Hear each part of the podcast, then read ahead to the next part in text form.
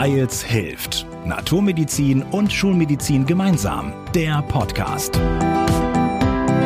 Wir sprechen mit Menschen über Gesundheit, integrative Medizin und Gesundheitspolitik. Hallo, schön, dass du wieder dabei bist. Ich bin Anke Genius. Diesmal geht es bei uns um das Thema gesetzliche Krankenkassen. Und das ist viel spannender, als du vielleicht im ersten Moment denkst.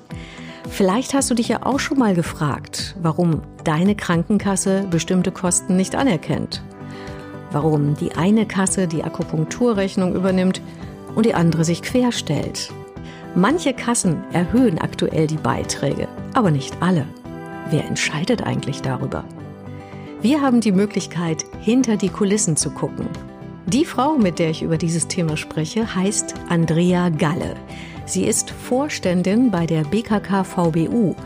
Übrigens eine der wenigen Frauen, die an der Spitze einer gesetzlichen Krankenkasse stehen. Ich wünsche dir viel Spaß beim Zuhören. Hallo, herzlich willkommen, Frau Galle. Hallo, Frau Genius. Sie in Berlin, ich in Hannover. Sie sind bei der BKK VBU Vorständin. Können Sie mal bitte kurz skizzieren, wer die BKK VBU nicht kennt? Was ist das für eine Kasse? Die BKK VBU ist zunächst eine gesetzliche Krankenkasse, eine Betriebskrankenkasse. Das heißt, wir haben unsere Wurzeln in der betrieblichen Krankenversicherung, heute mit 550.000 Kundinnen und Kunden, deutschlandweit an 50 Standorten vertreten.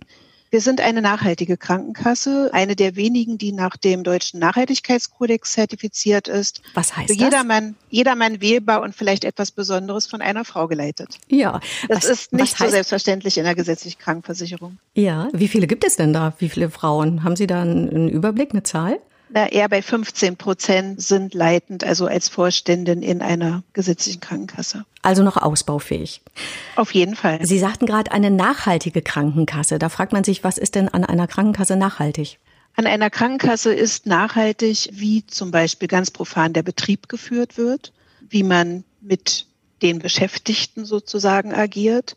An einer Krankenkasse ist aber auch nachhaltig, wie breit sie sich zum Beispiel gegenüber ihren Kunden aufstellt in ihrem Leistungsangebot und letzten Endes, wie man sich als Teil des Gemeinwesens sozusagen in der Öffentlichkeit bewegt. Mhm. All das sind Aspekte, wo man sich nachhaltig aufstellen kann.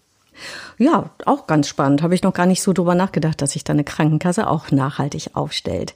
Derzeit bekommen ja viele Versicherte, ich habe es auch bekommen von meiner Kasse, einen Brief, dass die Mitgliederbeiträge erhöht werden. Wie ist das denn bei Ihnen?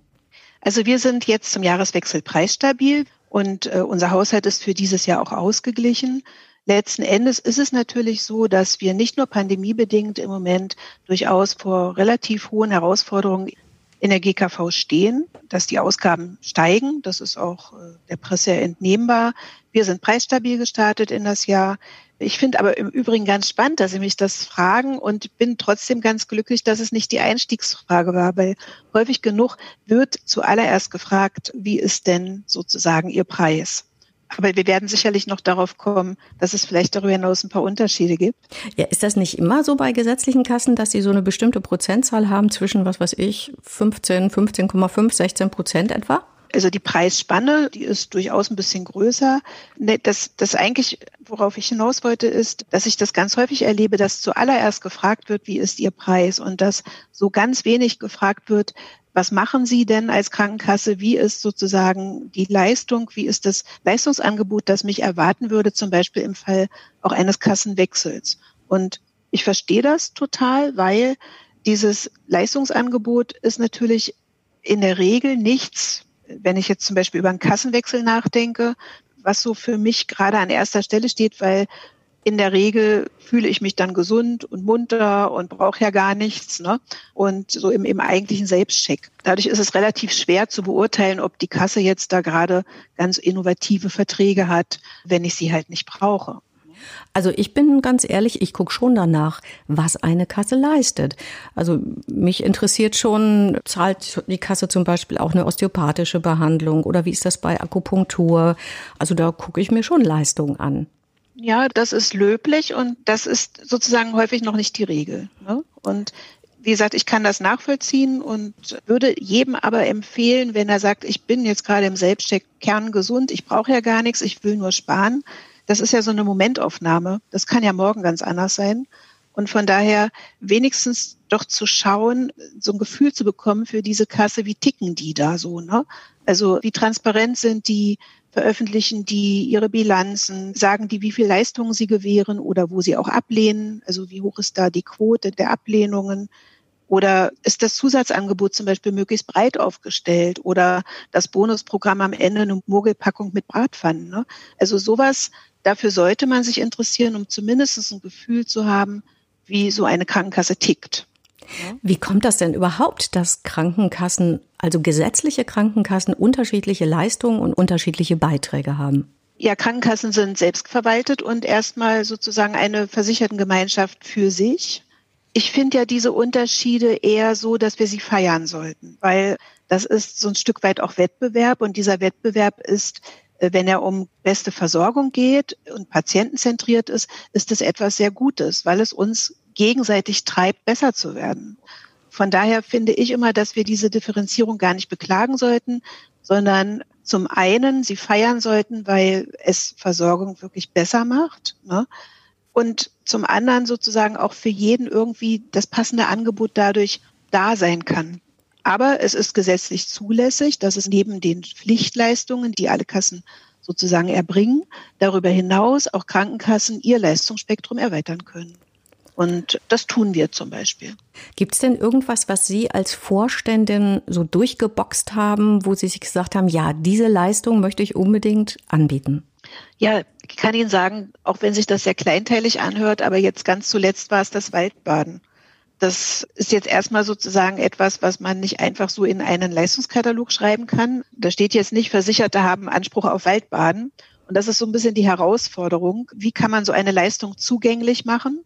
in dem möglichen gesetzlichen Rahmen, den wir ja auch haben. Und wir haben uns jetzt an der Stelle zum Beispiel entschieden, ein Angebot zu machen über eine sogenannte Wellaktivwoche, die eben Waldbaden mit beinhaltet. Und es wird gut angenommen. Das ist sehr kleinteilig, aber das war jetzt so, glaube ich, so eines der Dinge, die wir zuletzt einfach mal so gemacht haben.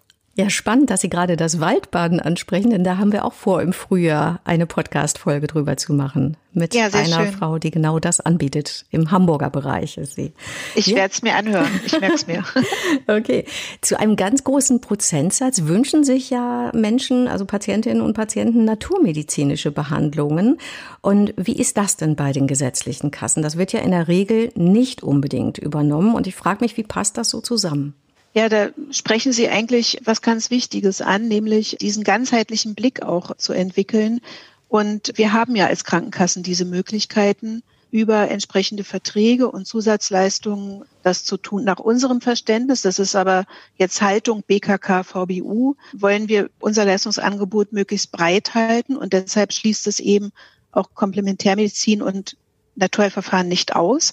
Einfach weil wir sagen, wir wollen auch Patientinnen oder Kundinnen und Kunden nicht bevormunden, sondern sie bestmöglich unterstützen in ihren eigenen Gesundheitszielen. Und deshalb gibt es ein relativ breites Angebot an Osteopathie, an Homöopathie. Man kann auch so, so kleine Themen wie Öldispersionsbadetherapie, ist gar nicht so bekannt. Nee, aber, das kenne ich auch nicht. kann Sie das einmal erklären? Öldispersionsbadetherapie? Also erwischen Sie mich ganz falsch, aber es ist Tatsache sozusagen eine Verwirbelung von Öl in wahrscheinlich werde ich es geschlagen von denen, die es kennen. Man badet halt und diese Öldispersionsbäder haben durchaus eine Wirkung auch in bestimmten Indikationen. Klingt auf jeden Fall sehr gut. Ja, wir haben einen großen Vertrag mit den anthroposophischen Ärzten. Versicherte können sich sozusagen auf Gesundheitskarte dann auch anthroposophisch behandeln lassen und insofern schauen wir schon, dass wir breites Angebot abbilden. Ja, nehmen wir mal zum Beispiel die Akupunktur. Also wenn ich das richtig im Kopf habe, wird die oft übernommen bei Knieschmerzen zum Beispiel oder bei Schmerz im unteren Rücken, aber bei Migräne ist es häufig dann schon schwieriger oder bei Kopfschmerzen. Wie kommen solche Unterschiede? Und liege ich da jetzt richtig von meiner Erinnerung her? Jetzt bin ich auch nicht sozusagen die, die jeden Tag Leistungen gewährt und von daher nach meiner Erinnerung, also bei Kopfschmerz geht das schon. Aber ich kann verstehen, dass es für Kunden manchmal nicht so transparent ist, wonach es da geht. Und da kann sicherlich auch noch dran gearbeitet werden. Ich hatte ja schon erwähnt, dass Krankenkassen so einen gewissen Gestaltungsrahmen haben, in dem sie handeln können.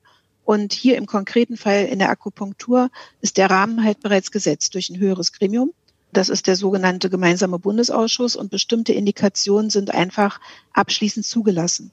Das ist dann immer der Moment, wo wir auch nicht mehr darüber hinaus können. Dann bleibt die Frage, muss das für alle Zeit so sein oder kann man sozusagen dann auch mal in einer anderen Indikation wieder einen Anlauf nehmen und es evaluieren? Und diese Möglichkeiten sind natürlich immer gegeben. Das heißt, die Akupunktur ist im Prinzip dann schon übergeordnet entschieden, jetzt als Beispiel, und ja. das können Kassen übernehmen oder sagen wir mal sich noch drunter ansiedelt, aber eben nicht drüber. Genau. Kennen Sie denn sonst noch Beispiele aus der Naturmedizin, wo Sie sich wünschen würden, dass die ebenfalls durch das gesetzliche Kassensystem vergütet werden? Ja, ganz provokativ könnte man sich mal überlegen, äh, die Blutegeltherapie, zum Beispiel bei Kniegelenksarthrose. Nein, was man vielleicht sehen muss, ist, dass wir hier eher eine Situation haben, dass ja Einschränkungen droht. Also wir haben immer wieder Verbotsforderungen, zum Beispiel für Homöopathie, jüngst auch für osteopathische Leistungen. Und insofern wäre es mir vor allem wichtig, dass wir die Möglichkeiten, die wir ja heute haben, auch im Bereich der Naturheilverfahren uns relativ breit aufzustellen, auch nutzen. Als BKK VBU tun wir das. Grundsätzlich ist es aber trotzdem sozusagen so, dass es nicht alle Kassen tun. Und insofern ist es mir eben wichtig, dass wir uns vor allem dahin bewegen, dass ein breites Verständnis entwickelt wird, so dass wir uns nicht mit diesen Verbotsforderungen immer wieder auseinanderzusetzen haben und langfristig dann wirklich in einen echten Change-Prozess kommen für eine gute integrative Regelversorgung. Ich denke ja auch, dass Sie sich da mit ganz vielen Gesetzen, Paragraphen und Verordnungen und Entscheidungen auseinandersetzen müssen, die sozusagen übergestülpt sind von anderer Seite. Wenn jetzt da so eine Fee wäre, ping, mit dem Zauberstab und würde sagen, so, Frau Galle, Sie haben jetzt mal die freie Wahl. Was wünschen Sie sich für die gesetzlichen Kassen, was ab sofort möglich ist? Was vielleicht das Gesundheitssystem sogar revolutioniert? Was wäre das für Sie? Manchmal fängt das vielleicht schon bei Sprache an. Wir reden nämlich immer von Regelversorgung und wenn man sich mal so vor Augen hält, Regelversorgung ist ja der Ist-Zustand, den wir heute haben, mit all den positiven, aber eben auch mit den ganzen Unzulänglichkeiten, die die heutige Regelversorgung ja hat. Und komischerweise über diese Sprache Regelversorgung erklären wir es zur Regel, also zu einem Standard. Und dann wird immer versucht, sozusagen in die Regelversorgung hineinzukommen mit neuen Ansätzen. Ich glaube, wenn ich mir etwas wünschen würde, wäre es eine größere Diskussion darüber, was dann eigentlich gute Regelversorgung ist, die integrativ ist, die sektorenübergreifend ist und die vor allem eben ergänzend und komplementär ist und also Komplementärmedizin nicht ausschließt. Wenn man diesen Konsens einmal erreichen könnte, dann könnten wir auch darauf hinarbeiten, dieses Zielbild in eine exzellente Regelversorgung zu kommen, halt auch gemeinsam zu stemmen. Das wäre so mein Wunsch. Okay, ich werde es der Fee sagen, wenn ich sie mal sehe. Ich, danke Ihnen herzlich. Nicht vergessen. Ne? Ja. Und ansonsten schicken Sie sie zu mir. Ja, Frau Galle, ich würde gerne mit Ihnen auch nochmal über den großen Bereich der Prävention, der Vorsorge sprechen. Da gibt's ja zum Beispiel die sogenannten Volkskrankheiten wie Diabetes mellitus Typ 2 oder Herz-Kreislauf-Erkrankungen oder psychische Erkrankungen, da weiß man ja, die lassen sich durch einen gesundheitsbewussten Lebensstil vermeiden, beziehungsweise lassen sich auf jeden Fall positiv beeinflussen. Auf der anderen Seite gibt es jetzt so eine Zahl, dass 2018 die gesetzlichen Krankenkassen mehr als eine Milliarde Euro täglich ausgegeben haben für Krankheitskosten und der Anteil davon für Vorsorge und Reha-Maßnahmen, der betrug lediglich zwei Prozent. Und da frage ich mich, wie passt das denn zusammen? Finden Sie das so korrekt, in Ordnung? Nein, also Sie sprechen ja etwas an, wo ich sage, ja, ganz richtig, wir könnten eigentlich so viel mehr erreichen in Bezug auf sozusagen die Gesunderhaltung, aber auch zum Beispiel ressourcenschonendere äh, Ausgabensituationen. Ne? Wenn wir den gesundheitsbewussten Lebensstil an sich sehen, müssen wir natürlich auch sehen, dass das eine gesamtgesellschaftliche Aufgabe ist. Und da stehen die Krankenkassen aktuell, glaube ich, relativ so ein bisschen isoliert. Also eigentlich wünsche ich mir, dass wir einen großen gesellschaftlichen Konsens haben, dass Gesundheit etwas ist, was einen selbst angeht. Also dass es sozusagen nicht so ein Konsumentenverhalten gibt, sondern dass man aktiv auch etwas dafür tun kann. Das hat ja zum Beispiel bei der nationalen Strategie gegen das Rauchen ganz gut funktioniert. Und insofern, glaube ich, braucht es vor allem sozusagen auch diese Unterstützung, dass wir in der Gesellschaft ein Bewusstsein haben, was ist Gesundheit wert und für mich als Individuum auch leistbar. Aber unabhängig davon, ja, es ist viel zu viel Geld, was in den Reparaturbetrieb fließt. Und irgendwie scheint es mir ja auch, dass es offenbar gelungen ist, das so als unabänderlich hinzustellen. Ne? Also, dass man das häufig akzeptiert, dass die Milliarden in die Behandlung fließen, aber dass man sozusagen relativ wenig dann Geld über hat für Vorsorge. So läuft das ja. Ne? Also der, der Topf ist dann schon ausgegeben und dann ist nicht mehr so viel Geld da, um in die Prävention zu investieren. Machen Sie aber, das denn anders bei der BKK VBU? Ja, also in, in Summe müssen wir ein Interesse haben, dass die Gesundheitskompetenz der Patientinnen und Patienten steigt. Und äh, ich kann vielleicht auch mal sagen, weshalb uns die Komplementärmedizin und die Naturheilkunde durchaus wichtig ist, weil wir erleben, dass Kundinnen und Kunden, die sich dafür interessieren, sich Tatsache aktiv mit ihrer Gesundheit auseinandersetzen. Und hier liegt die Betonung auch wirklich auf aktiv. Also nicht in so einer passiven Konsumentenhaltung und das müssen wir unbedingt fördern. Insofern ist auch Komplementärmedizin und Naturheilverfahren ein guter Einstieg, sich aktiv mit seiner Gesundheit auseinanderzusetzen. Hm, ist interessant, dass Sie das so sehen und so sagen. Was machen Sie denn bei Ihrer Kasse bei der BKK VBU für die Prävention? Was bieten Sie da an, um die Menschen mehr mit ins Boot zu holen? Also wir haben uns wirklich relativ breit aufgestellt in allen Lebensphasen und in allen Lebenswelten. Individuell, individuelle Maßnahmen sind das schon die erwähnten Förderungen von Homöopathie und Osteopathie.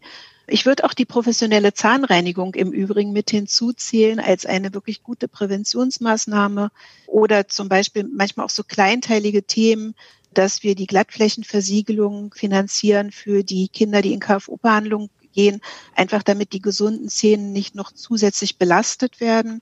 Ja, das schon erwähnte Waldbaden oder Heilfasten zum Beispiel zur Stressreduktion. Wir haben lange Jahre, äh, sind wir in Begleitung für ein Programm, das heißt Discovering Hands. Das ist eine medizinische Tastuntersuchung, die durch blinde und sehbehinderte Frauen für als besonders schonende Brustkrebsfrüherkennung zum Beispiel durchgeführt wird. Wir haben die ganzen kollektiven Gesundheitsmaßnahmen in der gesunden Kita, im betrieblichen Gesundheitsmanagement, zum Beispiel auch nach Kneipp oder eben zum Beispiel in der Prävention von Pflegeeinrichtungen. Das haben auch viele gar nicht so, so auf dem Schirm. Prävention ist ja keine Frage von Alter. Prävention ist in jedem Lebensalter eben noch ein wichtiges Element. Und so gehen wir halt auch in Pflegeeinrichtungen und unterstützen dort. Ich glaube, das ist in anderen Gesundheitssystemen, also wenn man zum Beispiel Ayurveda nimmt oder traditionelle chinesische Medizin oder Mind-Body-Medizin, da sind diese Gesunderhaltungsmomente viel stärker schon fokussiert. Das ja. ist, glaube ich, in unserer westlichen Auffassung von Gesundheit gar nicht so da. Ne? Entweder ich bin gesund und dann soll das so bleiben oder ich bin krank und werde schnell wieder gesund. Aber ja. so diese Vorsorge, das eben so in die Köpfe zu kriegen, ich glaube, das ja. ist nicht so leicht.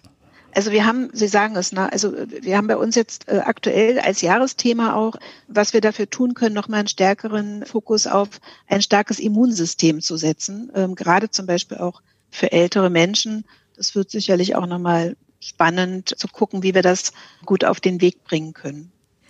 Nochmal eine andere Sache von Kassen. Also, ich habe etwas gelesen darüber, dass es einen sogenannten Morbiditätsausgleich gibt. Ich wusste gar nicht vorher, dass es sowas gibt, bevor ich davon gelesen habe. Also quasi eine Ausgleichszahlung für Kassen, wenn sie ganz besonders viele schwerkranke Patienten haben. Das wirkt ja wiederum der Prävention auch entgegen. Oh, wenn wir jetzt darüber anfangen würden, müssten wir einen neuen Podcast machen. Okay. Ähm, es ist durchaus so, dass gesagt wird, man möchte also keine Risikoselektion. Wir sind ja sozusagen in einem Kontrahierungszwang bei den gesetzlichen Krankenkassen und schauen nicht, wenn jemand zu uns kommt, ob er gesund ist oder wie alt er ist und so weiter. Und das ist auch richtig so. Und in diesem Ausgleich werden auch nur Durchschnittskosten ausgeglichen. Das heißt, eine Krankenkasse hat durchaus auch bei kranken und schwerkranken Menschen das Interesse, dass sie gut versorgt sind und dass auch die Ausgaben nicht aus dem Ruder laufen. Also da bleibt schon noch ein Rest. Was man sich sicherlich wünschen könnte in diesem Ausgleich, dass Prävention stärker sozusagen dort mit berücksichtigt wird. Und bei Prävention könnte ich mir durchaus auch einen Ist-Kostenausgleich vorstellen, nämlich dass die Krankenkasse, die hohe Aufwendungen für Prävention betreibt, dort auch eher sogar äh, bevorteilt wird. Ja, zum Beispiel auch. Das wäre ja, ja. dann so äquivalent. Ne? Frau genau. Galle, ja, wenn es bei Ihnen mal ein bisschen stressiger wird, da würde mich jetzt mal interessieren, was haben Sie denn für uns für einen Gesund-to-go-Tipp? Also was machen Sie dann einfach mal ganz spontan? Spontan, ja. Ich würde vielleicht erstmal sagen, was ich mache, wenn ich Zeit habe. Mhm. Und die Zeit nehme ich mir auch, dass ich einmal im Jahr zwei Wochen Tatsache heilfaste. Das hat nicht nur sozusagen mit Verzicht auf Essen zu tun, sondern Tatsache mal richtig runterzufahren, weil man irgendwie immer im High Level ist. Im To-Go-Tipp würde ich ganz gerne ja eigentlich mal zitieren. Ich habe vor ein paar Jahren mal den Glücksminister von Bhutan kennengelernt. Und der hat mir auf den Weg gegeben, es gibt drei Dinge, was Menschen glücklich macht. Und das ist zum einen die Qualität unserer zwischenmenschlichen Beziehungen, der Grad unserer persönlichen Entscheidungsfreiheit und die Verbindung zur Natur. Insofern wäre mein To-Go-Tipp das Thema Verbindung zur Natur. Wenn es richtig stressig wird, rausgehen, spazieren gehen und wenn das nicht geht, Fenster auf, tief einatmen und vor allem das Ausatmen nicht vergessen. Okay, ja, der, Hinweis auf den Glücksminister ist auch schön. Ja, den ja. Bräuchten wir viel öfter, glaube ich. War eine beeindruckende ja. Persönlichkeit und ich habe soweit verkürzt, äh, wie, wie ich es verstanden habe, Bhutan ist das einzige Land der Welt, das das Recht auf Glück in der Verfassung hat. Also insofern. Wow. Dankeschön auch noch für die Information. Frau Galle, ich bedanke mich herzlich für dieses Gespräch und wünsche Ihnen alles, alles Gute. Lieben Dank, Frau Genius. Und ich danke euch fürs Zuhören. Schön, dass ihr wieder dabei wart. Guckt gerne mal bei uns auf der Website unter weils-hilft.de. Bis bald. Wir hören uns. Wir hoffen, ihr seid beim nächsten Mal wieder dabei. Hört uns auf weils-hilft.de und vielen Podcast-Plattformen.